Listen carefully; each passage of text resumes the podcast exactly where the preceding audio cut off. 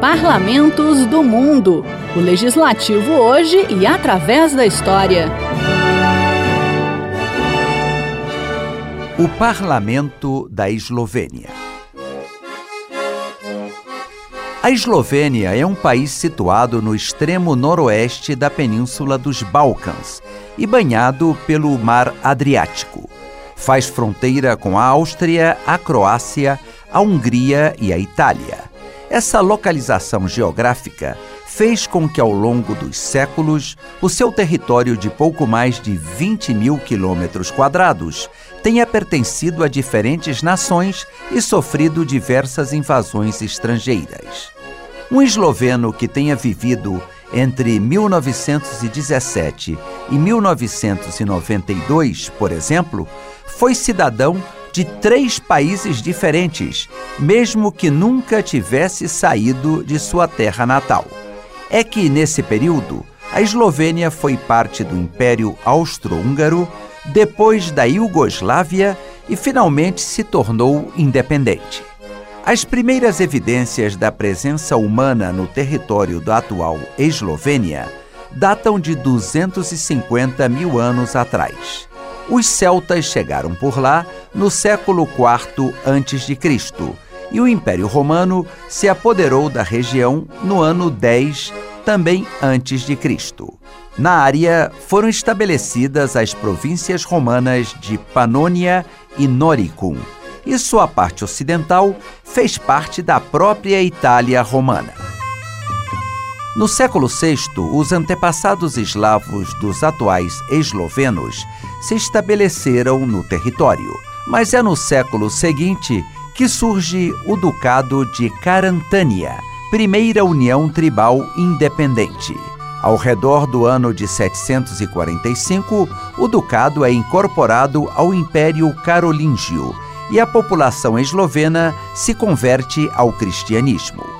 O embaixador da Eslovênia no Brasil, Gorazd Renchel, lembra que foi no Ducado de Carantânia que surgiram os primeiros traços de democracia, mencionados por pensadores europeus. O ritual de instalação do Duque da Carantânia, que só subia ao poder com a aprovação do povo, teria servido de inspiração até para Thomas Jefferson, um dos pais fundadores dos Estados Unidos da América.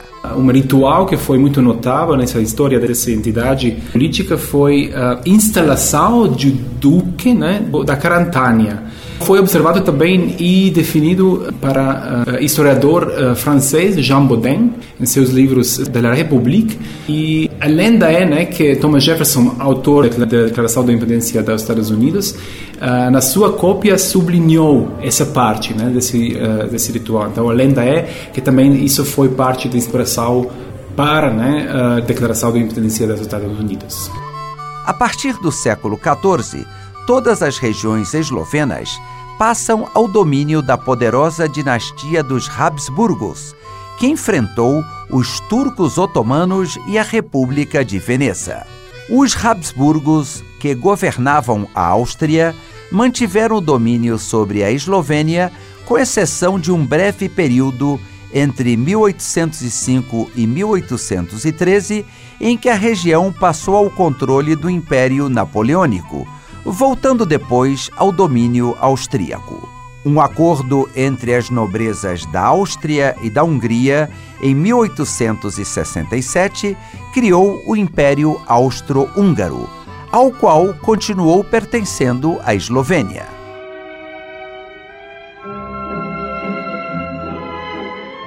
Os eslovenos passaram a ter uma representação política no parlamento imperial, ao redor de 30 parlamentares.